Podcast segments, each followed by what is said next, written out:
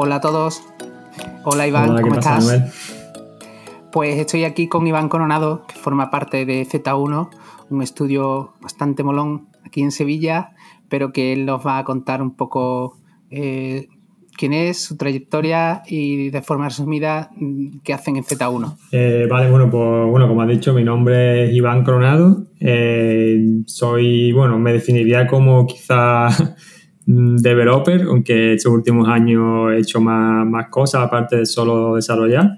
Pero bueno, creo que mi carrera se puede enfocar como quizás front-end developer. Eh, yo llevo Ajá. no sé cuántos años ya, 6, 7, 8 trabajando como eh, front-end developer, front-end arquitecto. Estuve trabajando en Sevilla, después estuve en Barcelona, en Desigual. Eh, y luego ya me hice freelance y empecé a trabajar con, con Z1. Y bueno, los últimos, no sé si 4 o 5 años, ya perdí la cuenta, han sido aquí eh, en Z1.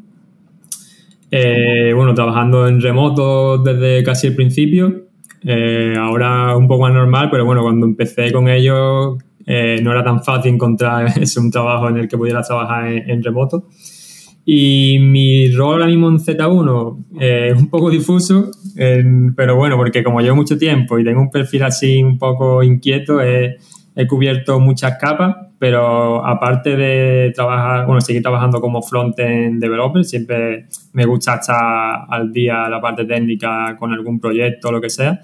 Es- he estado como encargándome, eh, bueno, mi título es de l- director de innovación o lab lead, como quiera llamarlo, y mi labor es un poco estar al día de las últimas tendencias, del, eh, no tanto a nivel de framework tecnológico, sino más como de- del mercado, del sector, y también eh, colaborar en decisiones de productos más complejas con algunos clientes o incluso a nivel un poco más de, dirección de, establecer cómo lo eh, cómo vamos a funcionar la empresa, qué, proceso vamos a usar, por qué, qué herramientas internas y todo ese tipo de cosas. Entonces tengo un perfil un poco variado.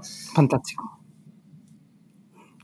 Genial, conoces todo el espectro, digamos, de una empresa que se dedica a hacer desarrollo tecnológico y en cuanto eh, al perfil de cliente o el perfil de proyecto que hacéis, Iván, eh, mm, ¿qué tipo de proyectos? Porque entiendo que son proyectos eh, en entornos modernos, producto digital. Cuéntame un poco, es decir, ¿qué tipos de clientes? Sí, bueno, nosotros Z1? históricamente el modelo de Z1, que bueno, por eso se llama ahora mismo Z1, que es From Zero to One, eh, nosotros idealmente trabajamos con, con emprendedores más que con empresas ya consolidadas, eh, con gente que conoce mucho sobre un sector y tiene muy claro que quiere eh, crear un producto digital en torno a, ese sector. Y nosotros les, les ayudamos, les apoyamos básicamente con todo el desarrollo de productos. Ellos normalmente tienen el conocimiento de, de negocio, del sector en el que se desarrollan y nosotros ponemos el conocimiento de desarrollo de productos, que mm, eh, es más, mm, no nos gusta encasillarnos como que hacemos productos digitales eh, o sino o solo tecnología o solo diseño, porque al final hacemos un poco de, todo y, no entendemos solo el diseño o el desarrollo sin, sin esa visión de producto. Entonces nuestro foco es especializarnos en, ser una empresa de, de producto en, en sí. Obviamente siempre relacionado con lo digital, porque es el, el ámbito en el que nos, nos movemos, pero con mucho foco no solo en tecnología o en diseño, sino en, en producto. Entiendo por lo que me dices que entonces habrá mucha startup, habrá mucha empresa de fuera. Eh, Sí, es así, ¿no? Es decir, cliente- que No te diría 100%, porque puede que ahora mismo tenemos alguno que está por aquí en España, pero casi todos son eh, Canadá y Estados Unidos. Eh, y eso, todos son, se puede decir startups, sí, son empresas, hay mucha incertidumbre porque no hay como un producto muy, muy cerrado. Y bueno, ese es- aunque bueno, eh, técnicamente últimamente sí estamos empezando a tener como más clientes con productos ya un poco más establecidos, que lo que quieren es o bien llegar al siguiente nivel o bien eh, desarrollar como algo en paralelo o una nueva funcionalidad grande pero bueno, nuestra especialidad, donde más cómodo, donde más nos gusta es el zero to one. Eh, llegamos, no hay nada y hay que construir básicamente todo. Genial.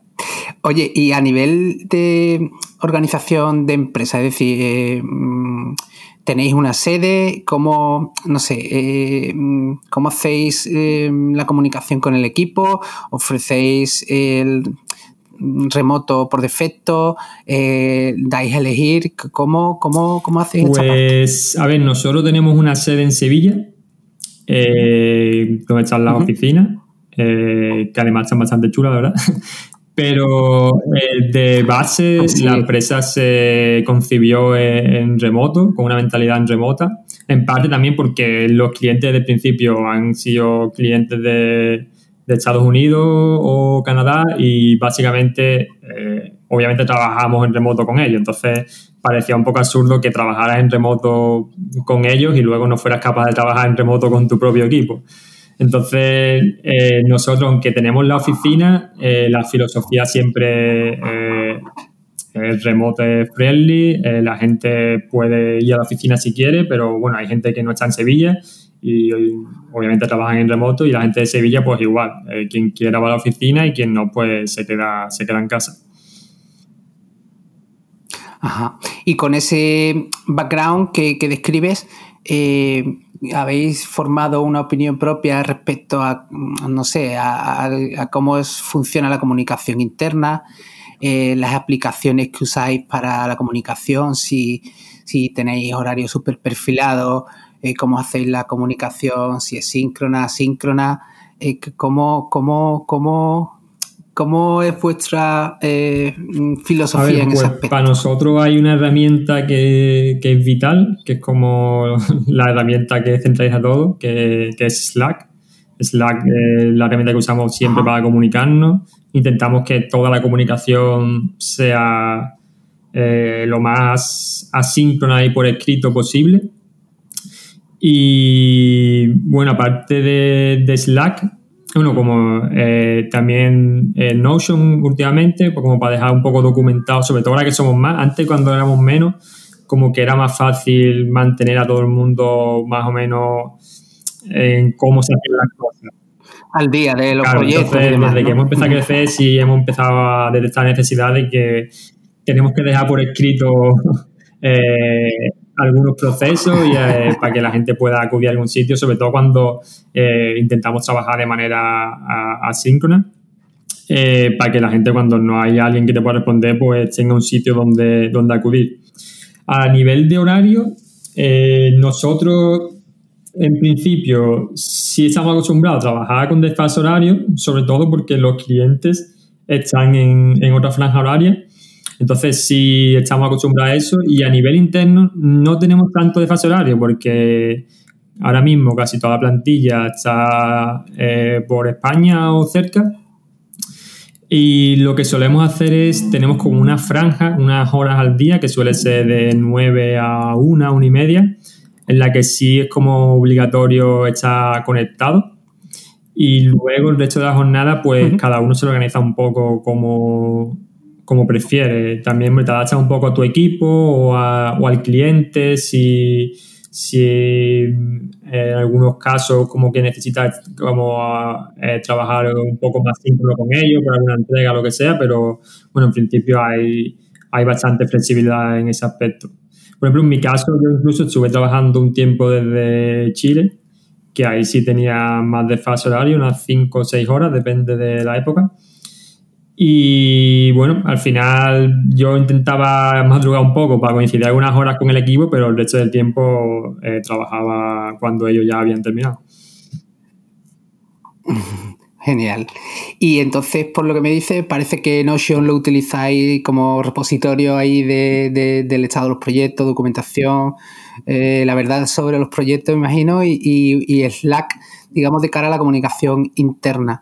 Pero tendréis diferentes canales, como, porque además mm, se relaciona con la siguiente pregunta que te voy a hacer, que, cómo estáis organizados, eh, mm, qué número de personas sois, cómo estáis divididos. Vale, pues Notion realmente no lo usamos para gestionar tanto los proyectos, porque tenemos Jira todavía, para, sobre todo para el control de horas. Nosotros, bueno, usamos Everhour para que la gente vaya imputando eh, las horas que, trabaja.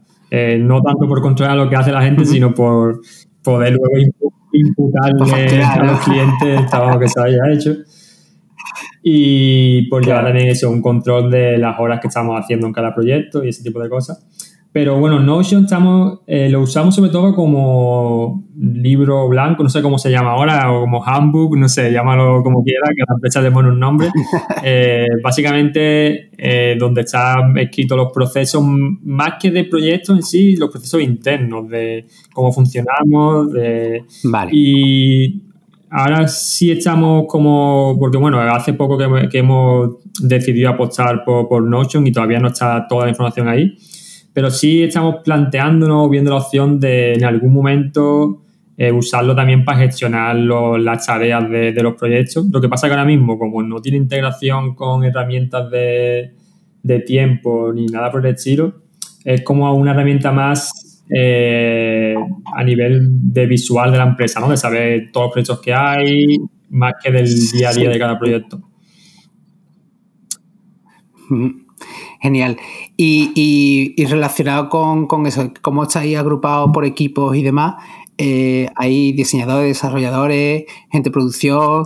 Sí, no sé, ¿cómo, nosotros somos a día de hoy 60, 60 y algo ya, no sé, perdí la cuenta, ha entrado demasiada gente en las últimas semanas, eh, pero sí, sobre 60 ya.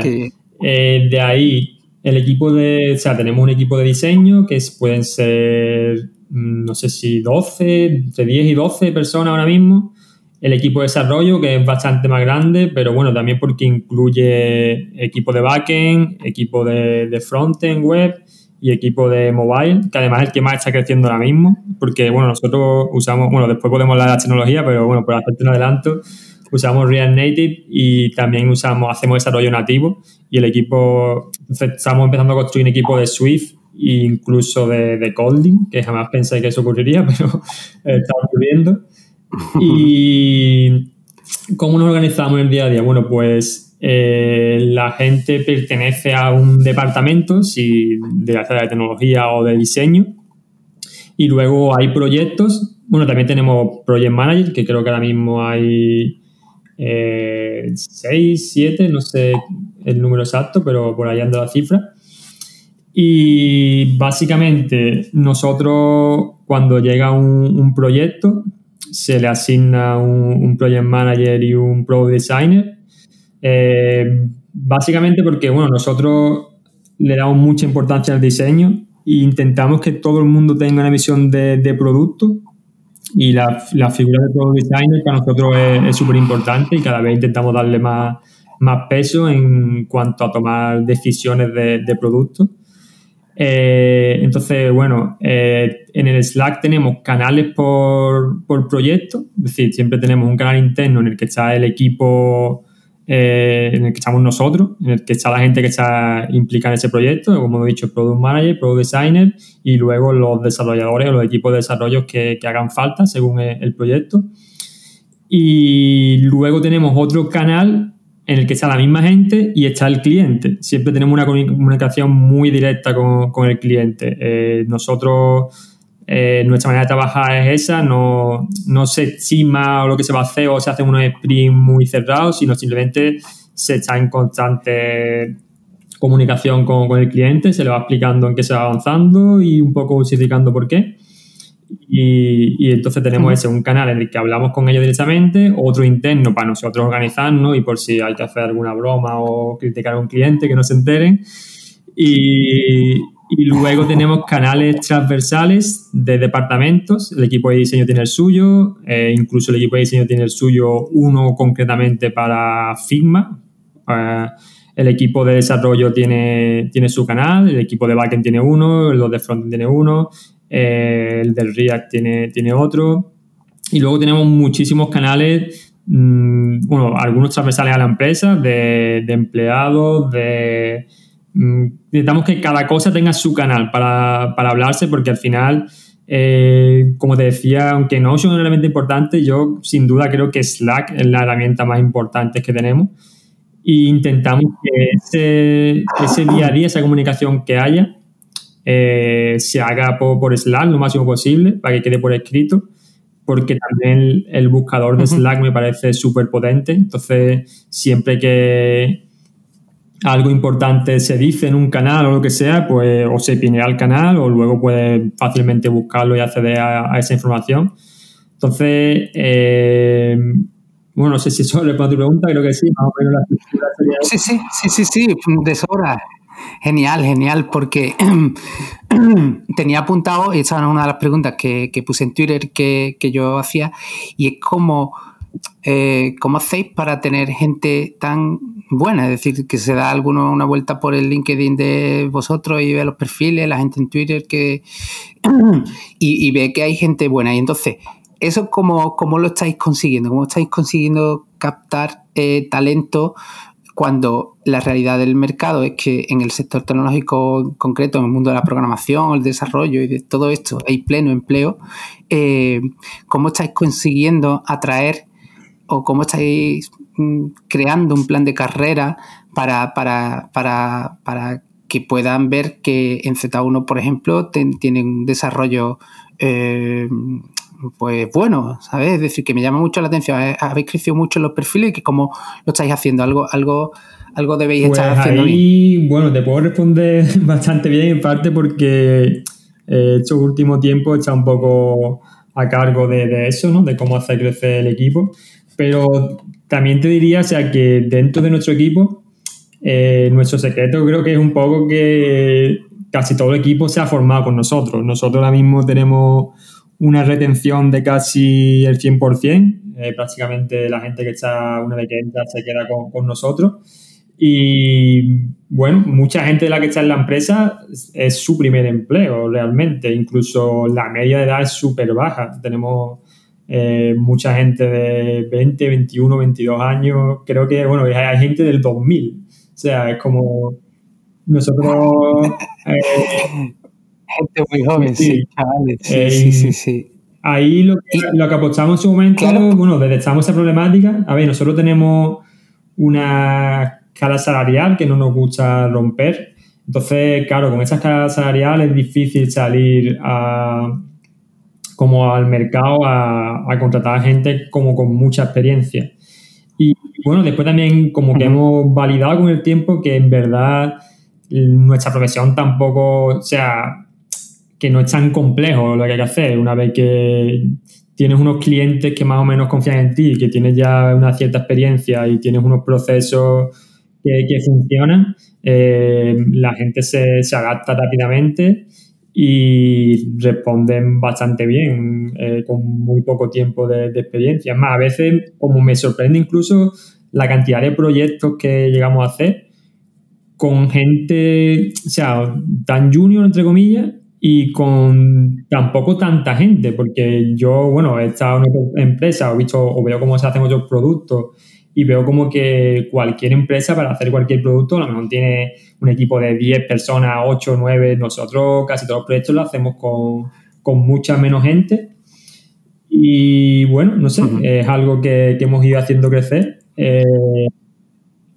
pues eso tiene mucho mérito porque el, el mm, digamos, eh, está claro que habéis apostado por desarrollo de talento junior, darle formación, un plan de carrera y fidelizarlo de esa forma. Eh, yo creo que es una buena estrategia porque después lo contrario es ir a fichar de la competencia a seniors y de alguna forma cuando el junior ya está, digamos, eh, haciéndose en casa, pues, pues hombre, pues ya mm, conoce perfectamente la forma de funcionar, las tecnologías que trabajáis, vuestras preferencias también. Entiendo también eso es algo importante, porque bueno, creo que en la tecnología eh, cada uno tiene su manera de trabajar y al final, la verdad que nosotros nunca nos ha funcionado muy bien atacar o buscar a, a seniors, también en parte porque nuestro nivel de exigencia o de autoexigencia o el nivel al que hemos podido llegar gracias a los clientes que tenemos, que nos han permitido desarrollarnos y toda esa experiencia que hemos podido tener,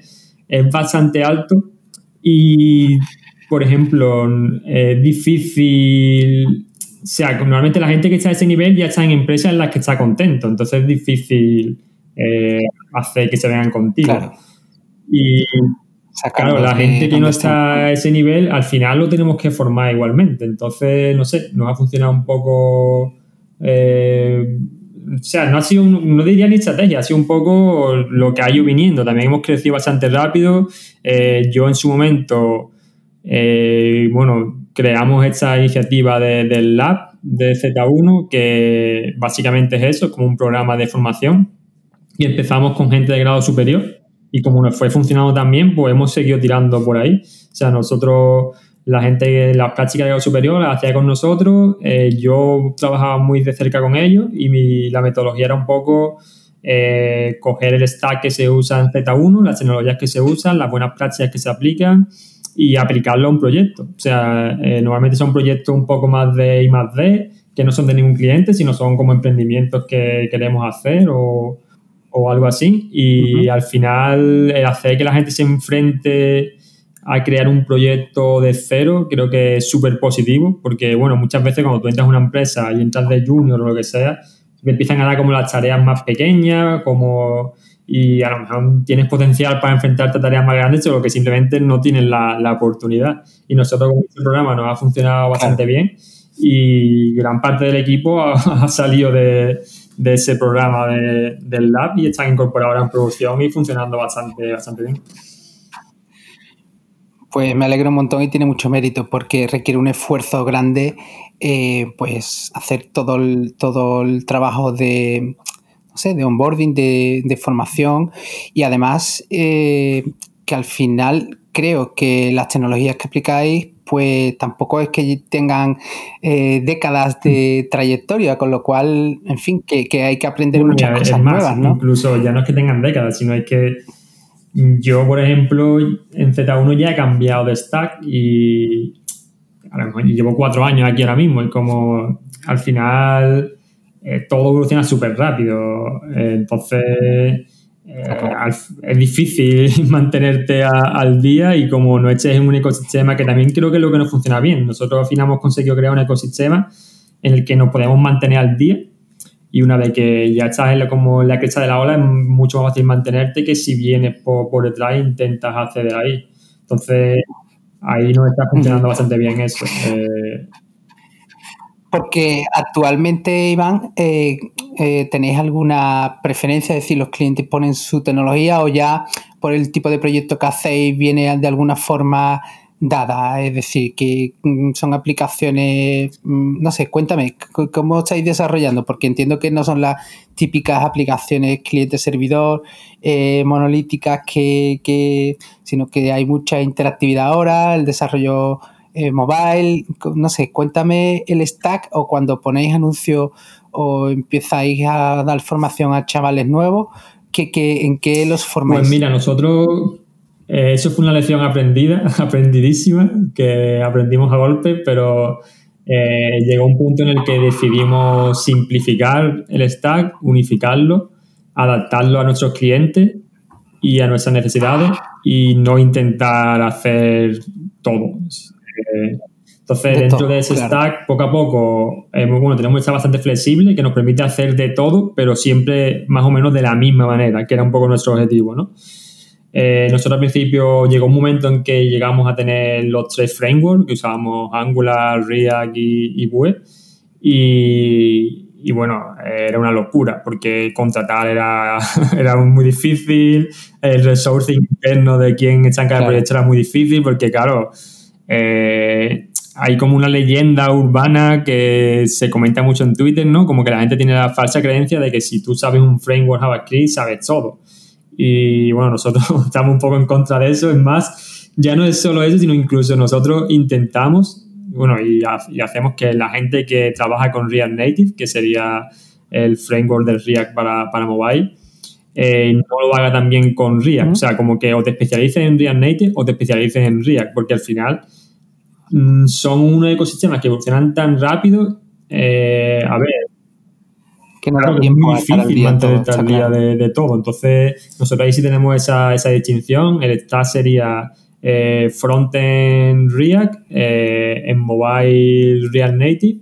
Y bueno, la gente de React Native sí intentamos que se especialicen un poco entre Swift y, y Kotlin, porque, bueno, también eh, pues nosotros haríamos siempre React Native, pero eh, obviamente hay aplicaciones o hay clientes que, requieren nativo, sobre todo en Swift. Entonces, eh, ahí sí un poco la, donde hay más diferencia de stack posiblemente, el equipo de mobile, que algunos tienen que saber Swift y, React Native, pero bueno, después el equipo de mobile todo se hace con, con React. y en backend es donde tenemos un poco ese problema porque nuestro stack originario y de gran parte del equipo de backend es Django, pero claro, el, bueno, que sería Python, los últimos clientes o algunos últimos proyectos mm, nos han como pedido Node y bueno, tiene bastante sentido. Si vas a hacer el frontend React, tener el backend Node puede ser una, una estrategia inteligente. Es más, en algún momento hemos intentado migrar todo a Node, pero al final hemos desistido porque era como demasiado esfuerzo, ¿no? Entonces lo que estamos haciendo ahora mismo, no, no, me refiero a mirar todos los proyectos, ¿no? Sino me refiero a que el equipo de, de Django pase a trabajar en, Node. Y ahora mismo lo que estamos haciendo es construir un equipo nuevo en paralelo de, que trabaje con, con Node para un poco tener eh, los dos. Pero bueno, las decisiones ahí siempre han sido eh, en parte por exigencias de cliente, aunque tampoco exigencias que veamos que tienen sentido. Si alguien nos pide una tecnología muy absurda, eh, gracias a Dios tenemos la opción de rechazar ese proyecto por la salud mental del equipo y, de la empresa en sí. Y bueno, a mí estamos en una posición en la que la verdad que es agradable que los clientes confían en nosotros, ¿no? Como que nos dejan elegir eh, el stack. Casi todos nuestros desarrollos son mm, nuevos, como que no hay legacy code y eso también se agradece. Eh, creo que, bueno, eso creo que también es en parte, gran parte del éxito de la retención que tenemos en la empresa, porque hay como mucha rotación de proyectos, casi todo se empieza desde cero y, y la gente que haya estado en otras empresas o con Legacy Code, que se ha tenido que enfrentar a proyectos que llevan años de malas prácticas, como se agradece el poder hacer las cosas bien desde cero eh, constantemente. Está claro. Y al final lo que el cliente persigue, oye, un producto terminado, confía en vosotros y, de alguna forma se deja guiar la parte del stack. Pues genial. Eh, te iba a preguntar también cómo, o sea, si tenéis una política definida con respecto a, al el acceso a los sistemas de información, es decir, permitís que la gente se traiga sus propios equipos, les proporcionáis uno, cómo manejáis un poco la seguridad, eh, esa parte, si me la quieres contar por encima, Iván. Esa parte, vamos, te puedo contar, o sea, hay, es que no recuerdo el nombre técnico exacto, pero básicamente lo que dice es que no hay ningún tipo de seguridad más allá de la de las propias herramientas. Nosotros, todo el código está en GitHub. Eh, no tendría sentido. nosotros proporcionamos equipos a los developers, pero cada developer tiene su. Bueno, a todo el mundo tiene su equipo y se lo lleva a su casa, donde quiera. Como que el equipo, mientras se hace uno, es, suyo, puede hacer lo que quiera con él. Y básicamente las propias herramientas que ya usamos son herramientas punteras, son el estándar del sector, como puede ser Figma, GitHub, eh, Slack, Notion y todas tienen eh, sus propias medidas de seguridad. Nosotros, todo el mundo tiene una cuenta de Z1 que te vale eh, para todo y con eso que se digamos es la, identidad digital cuelga sobre el dominio de Z1 y te, y te va dando acceso a las aplicaciones que tengas autorización o que las invitéis pues a esos repos o a lo que sea, ¿no?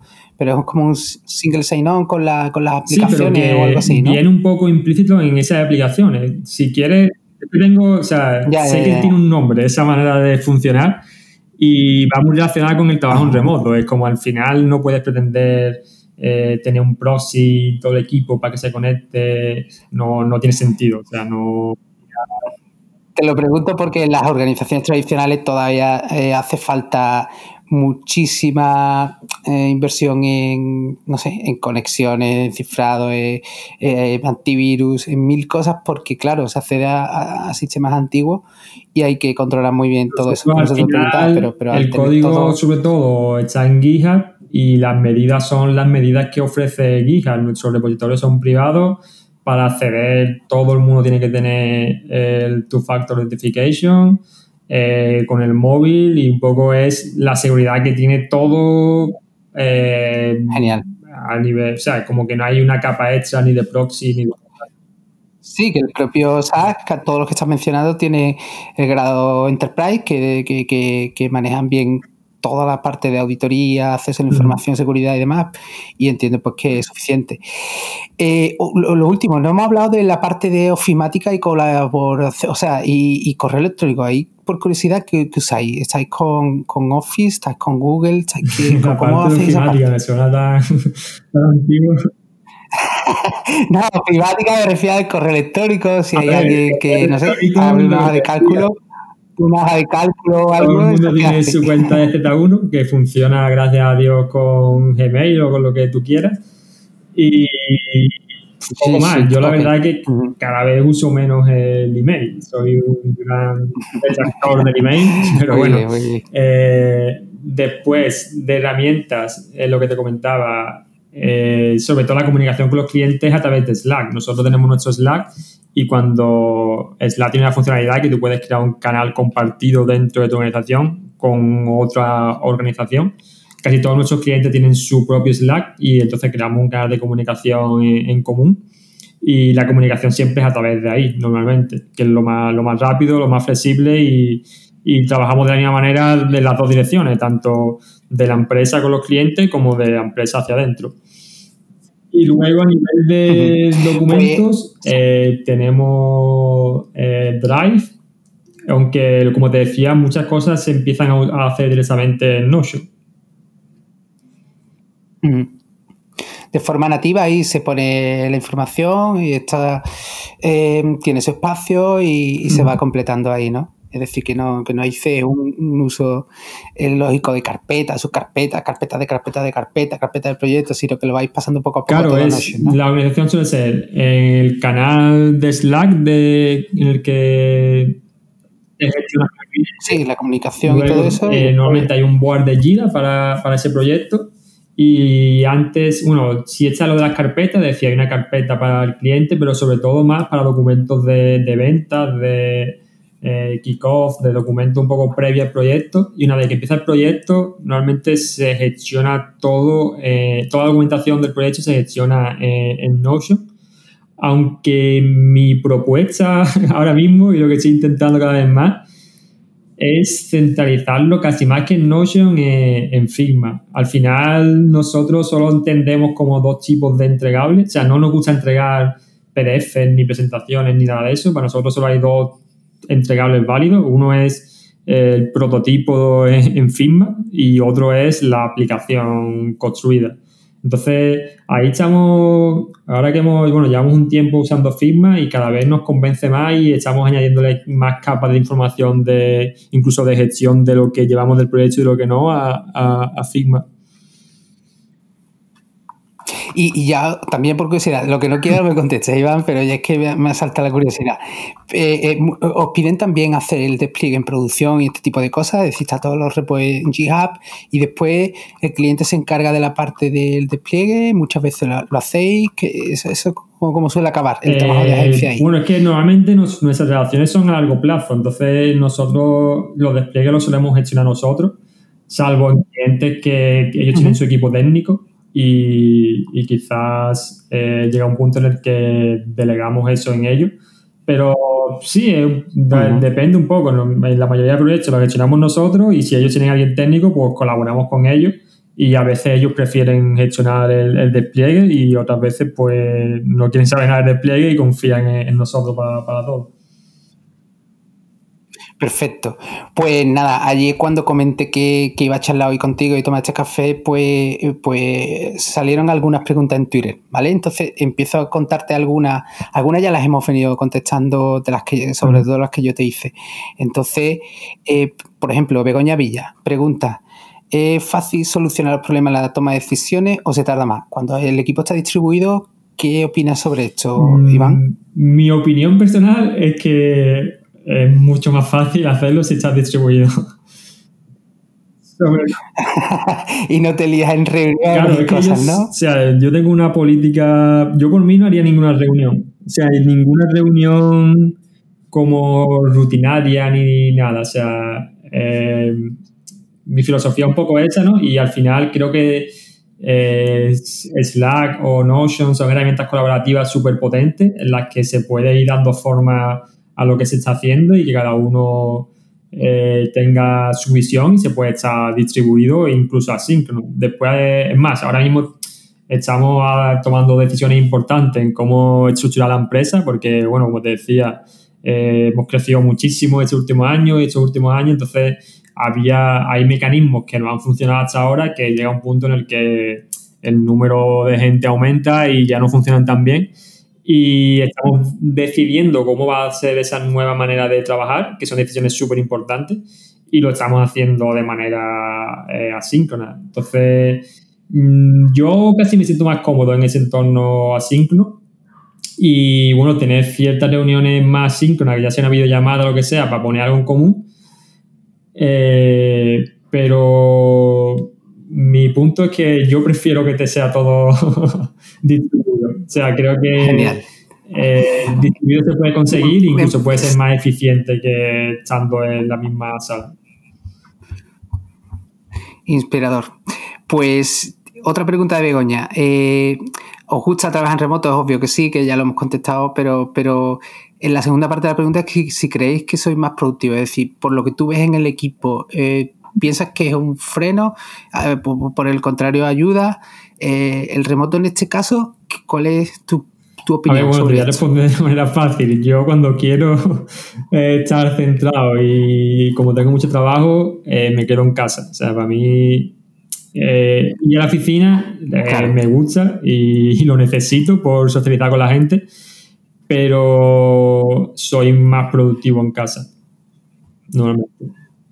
Claro. Genial. Mm, otra pregunta, Julio Noel, eh, ¿cómo hacen el handoff de los diseños al equipo de desarrollo? Tío, ya, ya te dije antes que no tenía ni idea de qué era esto, honestamente. antes que el handoff, básicamente el traspaso de información del equipo de diseño al equipo de, de desarrollo. Eh, bueno, nosotros antes hemos usado otras herramientas, pero últimamente, que, lo que hacemos ahora, es directamente Figma. Eh, nosotros eh, tenemos el canal interno del proyecto en el que están los desarrolladores y los diseñadores y eh, los project managers y todo el mundo que tiene contexto de ese proyecto. Y los desarrolladores tienen acceso al Figma. Ahora estamos trabajando en una manera de organizar el Figma para que se sepa exactamente qué es lo que está aprobado, qué es lo que está cerrado, qué es lo que, qué es lo que hay que trabajar. Por eso te decía también antes que poco a poco queremos convertirlo como en la fuente de la verdad del estado del proyecto. Y básicamente los desarrolladores eh, eh, miran directamente el FISMA, van construyendo lo que sea y cuando tienen dudas pues lo preguntan directamente en el canal.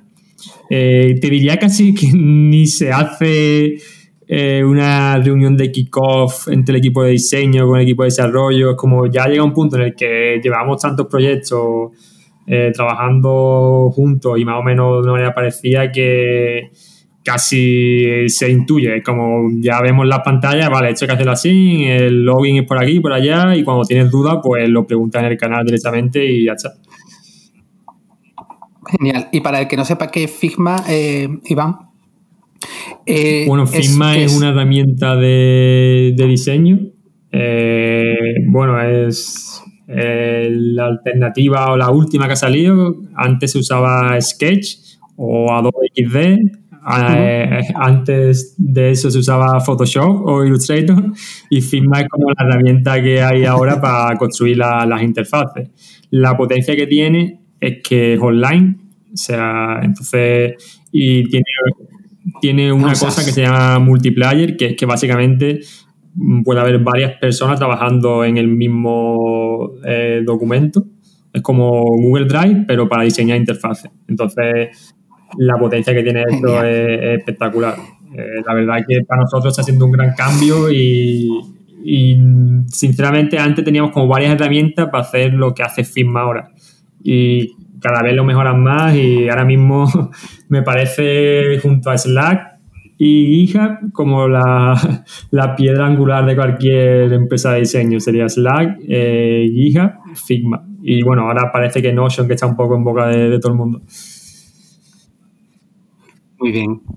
Pues genial la respuesta. Y Juan Catalán Juanpe tiene dos preguntas.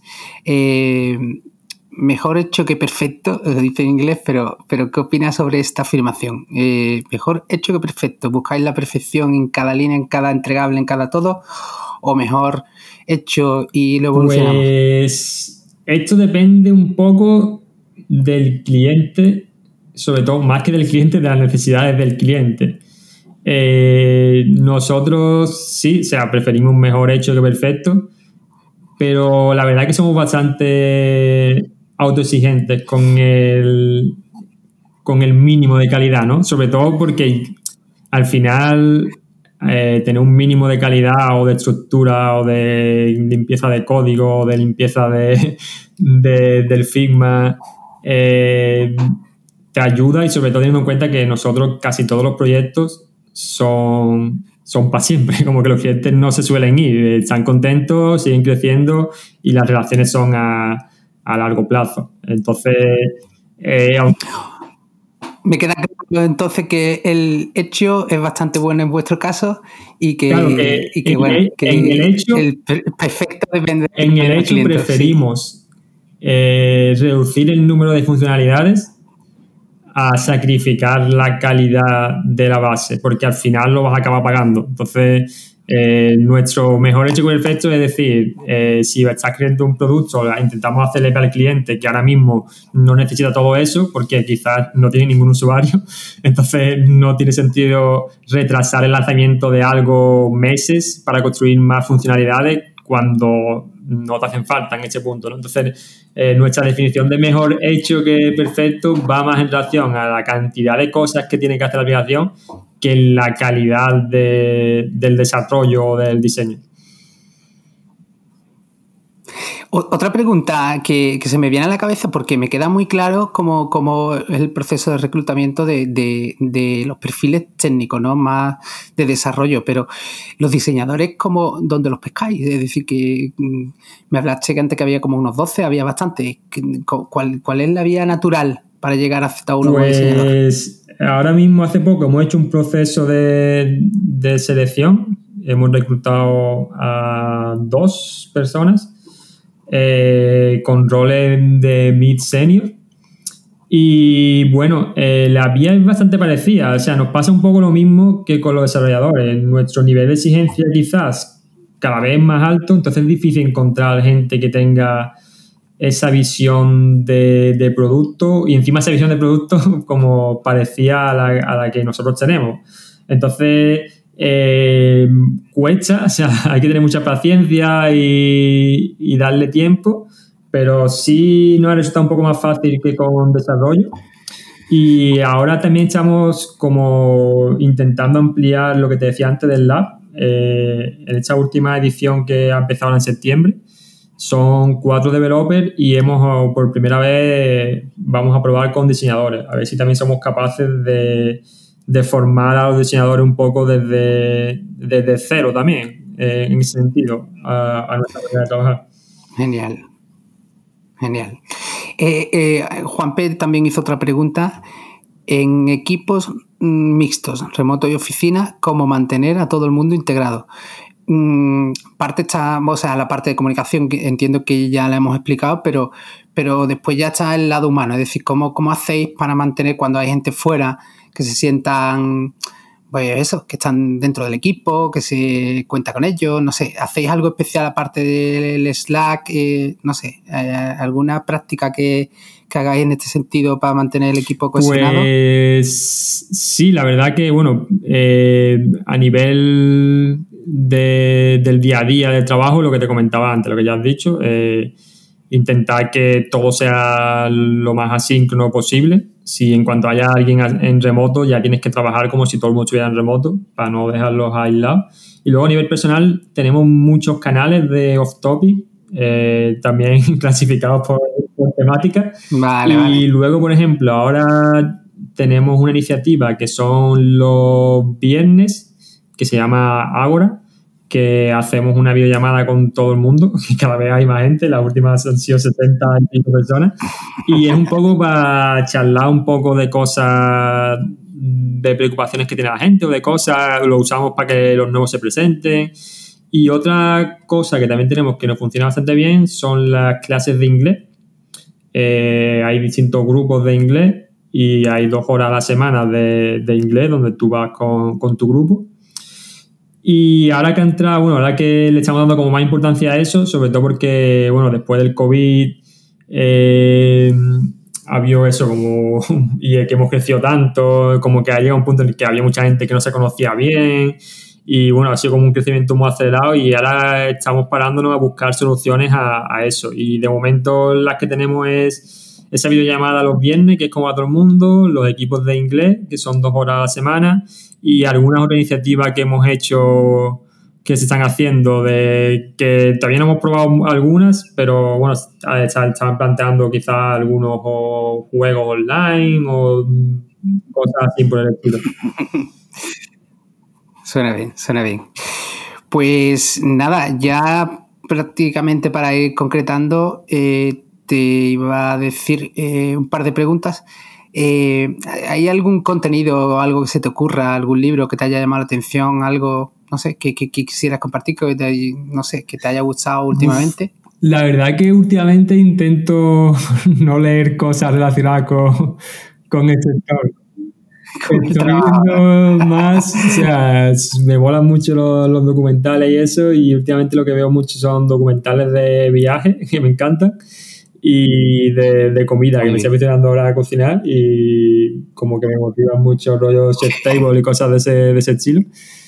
Pero así el libro, a ver, te podría decir mucho, pero es que mm, no sé, no hay ningún así que... No, no, no hace falta, no hace falta que me digas un libro, es decir, ya me has respondido. Eh, eh, me refería a eso, a cualquier contenido que te haya enriquecido, en este caso documentales, cualquier cosa. Al final lo que uso mucho es Twitter, estoy más o menos al día, sigo así a gente del sector y siempre voy un poco eh, al día de lo que se cuece. Pero libros así de eso intento casi no leerlo. En el pasado sí lo he hecho, eh, pero ahora mismo intento no saturarme con más cosas relacionadas con lo mismo. Muy bien. Es genial. Y, y, bueno, ¿y dónde podemos seguirte? ¿Por dónde eres más activo? Eh, ¿Cómo nos podemos poner en contacto contigo? ¿Seguirte? Eh, leer tus pensamientos. ¿Hay algún sitio que te pues más yo sobre todo Twitter es lo que más suelo usar. Eh, que mi cuenta creo que es Iván. No sé si... Pero bueno, si pone Iván uno en Google se te saldrá. Y bueno, después tengo ahí un proyecto de, de, Twitch que ahora mismo está parado y no sé cómo puedo recuperarlo. Estoy ahí viendo cómo lo recupero.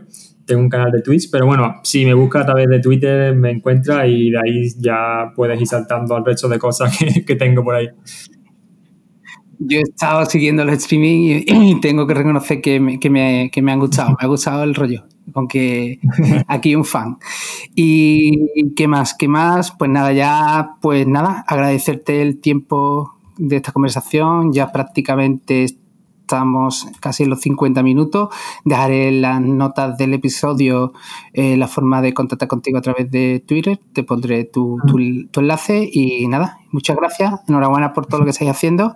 Y, oye, nos vemos pronto. Espero que algún día me pueda pasar por, la, por vuestra oficina cuando se aclare un poco el panorama. ahora mismo, respetando las medidas de seguridad, estás más que, que invitado. Nosotros tenemos el espacio ahí en, Sevilla y está, está abierto a, todo el mundo. Lo organizamos. Muy bien. pues nada, muchas gracias, Iván.